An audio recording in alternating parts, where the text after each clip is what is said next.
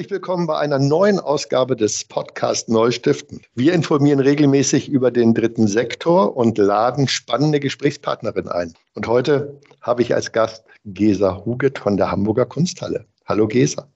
Hallo, schön, dass ich hier sein kann. Ja, ich freue mich total, dass es geklappt hat. Ich habe bei uns ähm, in unseren äh, E-Mail-Verkehr geschaut und ich glaube, seit einem Jahr haben wir versucht, diesen Termin zu koordinieren ja, was, was aber auch an meiner längeren Pause der Elternzeit lag. Gesa, magst du dich kurz vorstellen, bevor wir ins Gespräch gehen? Ja, sehr gern. Ich bin seit 2016 hier Leitung in der Kunsthalle der Abteilung Engagement und Partnerschaften, wie wir uns genannt haben. Ähm, ich glaube, vor zwei Jahren haben wir den Namenswechsel vollzogen. Vorher war es die Fundraising-Abteilung. Und seit 2013 bin ich aber an der Kunsthalle schon, habe davor den Bereich Sponsoring verantwortet. Ich habe Kunstgeschichte studiert hier in Hamburg und habe dann gestartet 2007 mit einem Volontariat an der Mathildenhöhe Darmstadt für Presse- und Öffentlichkeitsarbeit und hatte dann die Chance, direkt nach drei Monaten mich in Hamburg zu bewerben auf die Stelle Öffentlichkeitsarbeit und Fundraising bei der Stiftung Elbphilharmonie und habe diesen Job damals bekommen und bin dann wieder direkt zurück nach Hamburg und habe dann das große Glück gehabt, bei der Elbphilharmonie wirklich so von Anfang an, 2007 bis 2013, ähm, von der Pike auf, wie ich immer sage, den Bereich Fundraising lernen zu dürfen. Und nun ist ja die Elbphilharmonie ja nicht unbekannt über, ja. über die Hamburger Grenzen hinaus. Wir haben uns, glaube ich, auch 2007, 2008 da kennengelernt, wenn ich mich, mich recht erinnere. Da war ich noch bei einer Beratung, die ist Fundraising Factory. Genau, da haben wir uns erst kennengelernt. Dann bist du zur HSH Nordbank, mit der auch die Stiftung Elbphilharmonie mhm. eng in Kontakt war ähm, zu Beginn und ich glaube bis heute.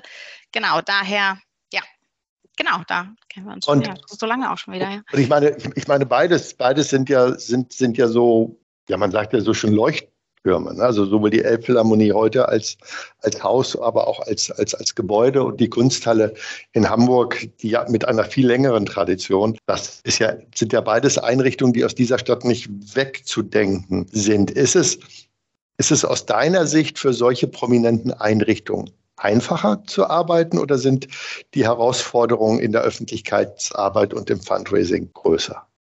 Ähm, fürs Fundraising würde ich sagen, ist es immer ein großes Glück, mit solchen Organisationen oder für solche Organisationen arbeiten zu dürfen. Denn was ich erlebt habe, auch bei der Elbphilharmonie, in den schlimmsten Zeiten mit ähm, Bauverzögerungen, Kostensteigerungen, dass alle dennoch enorm interessiert waren an dem Projekt und ja jeder eine Vorstellung davon hatte und jeder äh, erstmal die Tür aufmacht, wenn man höflich anfragt, dass, ob man mal vorbeikommen darf und einfach berichten darf, wie es so aussieht. Klar, da sagt keiner nein.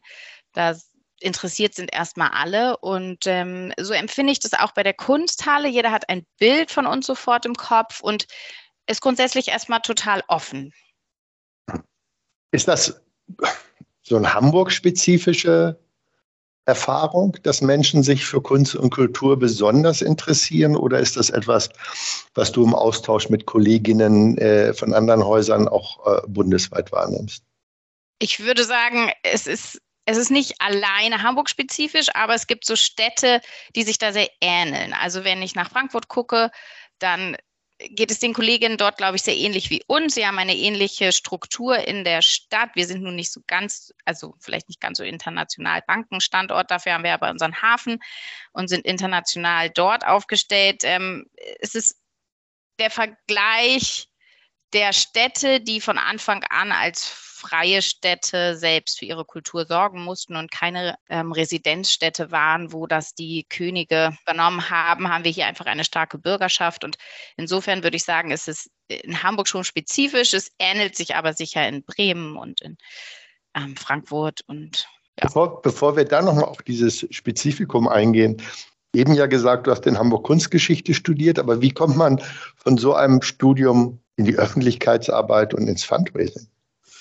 Ja, also ich habe schon immer gemerkt während des Studiums, dass ich total die Schnittstelle suche, die Schnittstelle zwischen der Kunst auf der einen Seite, aber auch der Wirtschaft und dem draußen. Ich habe schon im Studium für die studentische Unternehmensberatung Hanseatic Consulting gearbeitet und habe dort auch im Bundesvorstand mitgewirkt, ein Jahr lang. Und habe beide Welten immer so sehr vereint in mir, würde ich sagen. Sowohl die wirtschaftliche als auch eben die, die kunsthistorische. Und mir war dann ziemlich schnell klar, dass ich ähm, nicht rein als Wissenschaftlerin, Kuratorin arbeiten möchte am Museum, sondern dass meine Stärken eher in dem Mix von beidem liegen und habe dann einfach immer so gesucht nach einer Stelle, die beides so vereint. Und das war auf den ersten Blick die Öffentlichkeitsarbeit, die, die, Schnittstelle zwischen Marketing und Inhalt. Jetzt ist es dann eben wirklich durch die Stiftung Elbphilharmonie das Fundraising geworden und ich bin da bis heute total glücklich mit. Und habe dann auch, äh, vielleicht noch als Ergänzung, ähm, zusätzlich zum Kunstgeschichtsstudium einen MBA gemacht, berufsbegleitend, um nochmal wirklich auch diese wirtschaftliche Seite gut kennenzulernen und zu studieren. Ja, also diese Kombination zwischen Wirtschaft, Kunst und Kultur ist ja, ist ja nicht so ganz typisch. Und das ist natürlich äh, aber trotzdem ja auch naheliegend, dass du mit dieser Qualifikation in diesen, quasi in, in, in dieses Fundraising hineingeraten bist. Wenn wir uns jetzt mal mit anderen Kolleginnen und Kollegen äh, mal oder, oder dich vergleichen, die auch im Bereich äh, Kunst und Kultur ist, äh, ist es da ähnlich oder bist du da eine Exotin mit dieser Dualität? Also an den Museen erlebe ich es schon so, dass viele aus dem Bereich der Kunstgeschichte kommen und sich dann weiterentwickeln, auf jeden Fall. Das ist sicher im sozialen Bereich anders. Da sind, glaube ich, viele auch aus der Wirtschaft, die dort ähm, als Quereinsteiger reingehen. In der Kunst erlebe ich es so, dass die meisten aus dem Studium von der Kunstseite herkommen, würde ich sagen. Den Eindruck habe ich auch. Du hast ja gemeinsam mit Anna Funke-Dresen den Austausch Kunst und Kultur ins Leben gerufen. Ich weiß gar nicht, das ist jetzt auch schon ein Jahr her, oder? Ja, ist auf jeden Fall während Corona entstanden, ja. Ja, das ist ein Initiativkreis. Wir haben einfach ganz aus dem Blauen heraus, muss man sagen, mal die Fundraiser der deutschen, vor allem Kunstmuseen angeschrieben und einfach gefragt, habt ihr nicht mal Lust auf einen Fachaustausch wirklich unter Fundraisern. Da zeigt sich dann natürlich schon bei der Recherche, dass gar nicht alle Museen eine Fundraising-Abteilung haben damit, das war dann schon, alleine das war schon interessant zu sehen, wie an den Häusern diese Abteilungen oder die Zuständigkeiten aufgehangen sind.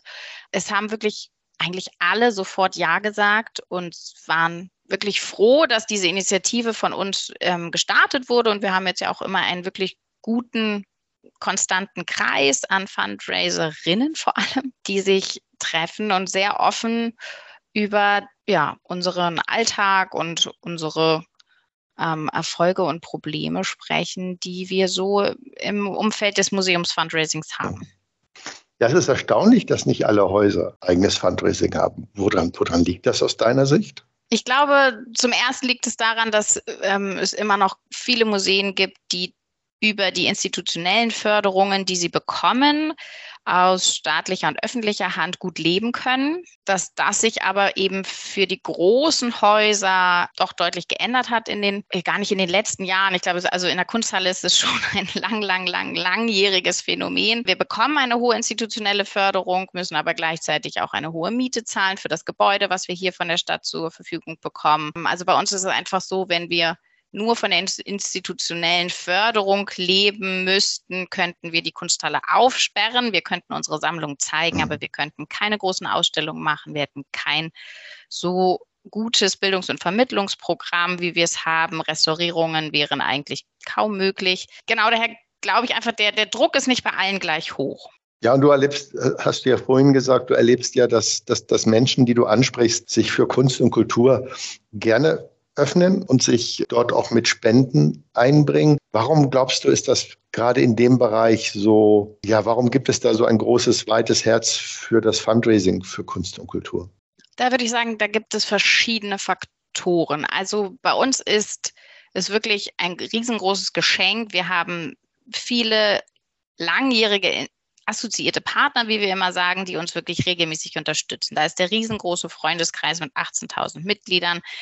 Ähm, da ist eine Stiftung Hamburger Kunstsammlungen, die auch über ein Mitgliedsprinzip und seit Jahrzehnten unterstützt ähm, im Ankauf von Kunstwerken. Das ist die Malschule, die die Bildung und Vermittlung unterstützt. Also das ist unser großes Glück. Dort sind die Motive hm, breit gefächert. Also man möchte mit einem kleineren Beitrag, zumindest bei den Freunden kleiner, bei der SAK schon wieder ein bisschen größer, regelmäßig einfach diese Institutionen in Hamburg fördern. Man möchte sich auch aktiv mit Kunst auseinandersetzen. Also das merken wir schon. Also die, unser Freundeskreis hat ein riesengroßes Bildungsangebot für seine Mitglieder, also Kunstbildungsangebot. Es gibt regelmäßig Ausstellungs- Führungen, es gibt Veranstaltungen jeglicher Art, von der, vom Künstlergespräch bis zum Galeriebesuch. Da geht es wirklich darum, sich mit Kunst und Kultur aktiv auseinanderzusetzen. Und ich glaube auch, dass die Kunst an sich natürlich auch so einen emotionalen Faktor hat, der dieses Erleben von Originalen, das sich mit Künstlern auseinandersetzen, das so am Puls der mhm. Zeit auch sein und gleichzeitig aber auch zurückgucken zu können in, in, all diese Werte und dieses Kulturverständnis. Wir zeigen ja Kunst vom Mittelalter bis zur Gegenwart, also so zu einem das Fenster in die Vergangenheit, aber es dann zu beleuchten aus dem Blick der Gegenwart. Das sind alles so Sachen, die, die, die unsere Förderer auf jeden Fall aktiv tun und auch aus diesem Grunde viel geben. Also ich glaube, es ist nicht nur das, was man ja oftmals so denkt, dieses gesehen werden und dann steht der Name des Spenders irgendwo. Ja, klar, dieses Verewigen und dieser Stolz auf diese Stadt und etwas zurückgeben ist definitiv eine starke Motivation. Aber wir merken, dass wir eigentlich kein, keine Spender haben, die nicht sich auch mit Kunst aktiv auseinandersetzen. Ja, als ich als, äh, zum Studium aus meiner norddeutschen Kleinstadt nach Hamburg kam, habe ich mir natürlich gedacht, es gehört zu einem intellektuellen Menschen dazu, Mitglied im, ich glaube, ich war damals Mitglied im Kunstverein. Ich weiß gar nicht, ob es den überhaupt noch gibt. Ja, ähm, und, und habe relativ, hab relativ schnell festgestellt, als es dann Veranstaltungen gab, es gab dann Führung mit Josef Beuys und wirklich so ganz, ganz beeindruckende Dinge und auf einmal fing an dieses intellektuelle Thema, also man die Schuppenmauer und man geht in die Kunsthalle. Auf einmal hat es angefangen, mich, mich tatsächlich emotional zu berühren. Wie du schon gesagt hast, diese aktive Auseinandersetzung mit Kunst. Ist das etwas, und, du sprichst ja über 18.000 MitgliederInnen, im, im, die, die ihr habt. Ist das etwas, was weiterhin im Trend ist? Oder, oder habt ihr auch so die, äh, die Wahrnehmung, dass, dass sich Menschen immer mehr zurückziehen? Nee, die Warnung, Wahrnehmung haben wir nicht. Also wir haben auch gleich gemerkt, dass als wir nach Corona jetzt wieder öffnen durften, die Menschen wirklich kamen und die Menschen glücklich waren, wieder kommen zu dürfen und die Kunst erleben zu dürfen. Und die Führungen sind gut angenommen wie vorher auch. Nee, das können wir nicht sagen, dass das abnimmt. Nee, was wir natürlich merken, ist, wenn wir jetzt von den größeren Spenden ausgehen oder auch ähm, also diesen Nachwuchs bei mhm. den bei, bei der jüngeren Spendergeneration, das ist schon was eine Frage, die wir uns immer wieder stellen müssen. Bringen wir wirklich gut nach außen, was die Wirkung hier. Ist, die man erzielt mit seiner Förderung? Das okay. ist eine Frage, die wir uns immer wieder stellen müssen, ähm, wo wir nicht automatisch davon ausgehen können, dass ähm, jeder den Wert von Kunst sofort für sich begreift und damit aufgewachsen ist. Wenn du sagst, gerade auch nochmal den, den Fokus von Kunst in den Nachwuchs, in, in, zu jüngeren Menschen zu bringen, hilft, hilft da die, äh, die aktuelle Diskussion um, um die Dokumenta oder, oder eher das Gegenteil? Wie schätzt du das persönlich ein? Ich glaube, sie hilft.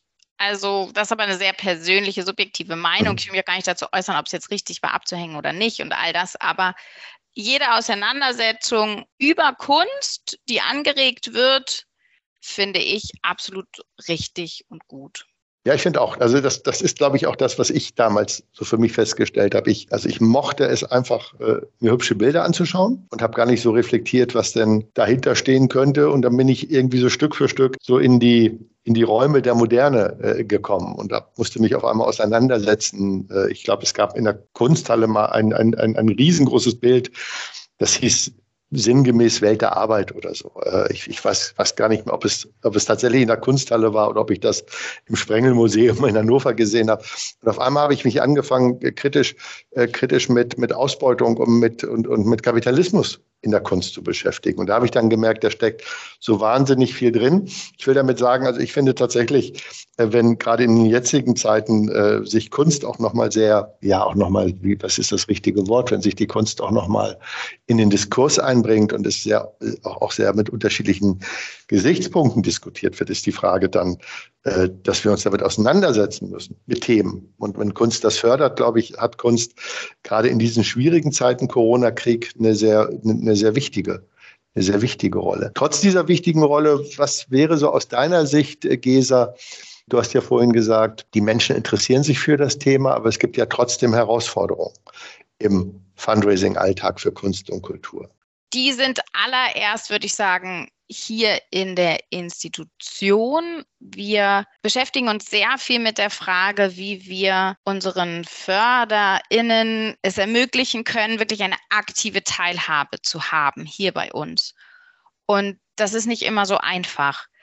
Es gibt natürlich so diese Vorbehalte, Eingriff in die künstlerische Freiheit, die finde ich oft gar nicht wirklich das sind, worauf wir also wo, wir so Angst haben müssten, weil ich sie gar nicht so erlebe von unseren Förderinnen. Aber natürlich möchte jeder, der vor allem substanziell uns unterstützt, das können Privatmenschen sein und Stiftungen. Beide sind bei uns sehr aktiv. Ähm, das kann auch der Sponsor sein. Da ist es natürlich nochmal ein anderes Geschäft.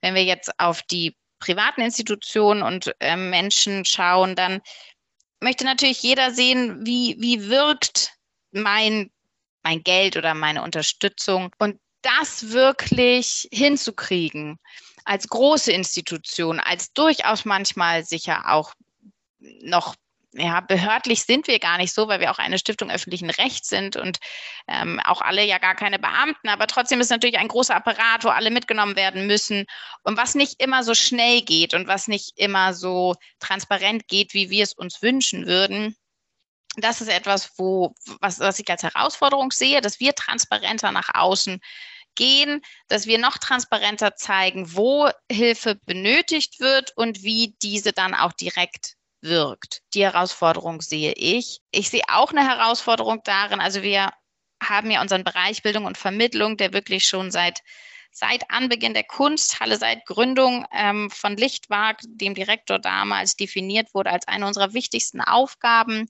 das ist ein Feld, wo viele gerne, also viele von außen, die fördern möchten, gerne ein Auge drauf werfen. Und das freut uns natürlich auch und da haben wir auch wunderbar tolle Projekte, aber da merken wir, dass oft so der Anspruch ist, eine große Masse zu erreichen und die Kinder und Jugendlichen zu erreichen an den Schulen, wo der Kessfaktor besonders niedrig ist und in Stadtteile zu gehen, wo vermeintlich ähm, die bildungsferneren Haushalte sind. Ja, das sehen wir auch so. Aber was wir auch offen sagen müssen, dass für uns die eine Schulklasse, wenn sie kommt und dort zwei Kinder entfacht werden für die Kunst, also ihre, ihr Interesse entfacht wird, für uns schon so kleine Pflänzchen sind, die wir mhm. total wertvoll finden und dass wir es oft nicht leisten können, äh, 10.000 Kinder und Jugendliche auf einen Schlag für, mit einem Projekt hierher zu holen. Wir erreichen wirklich 60.000 Kinder und Jugendliche im Jahr, das ist schon enorm viel. Natürlich ähm, geht immer mehr und das möchten wir auch. Das bedeutet aber auch Personalaufbau, das bedeutet auch wirklich gute wissenschaftliche Konzepte zu erarbeiten.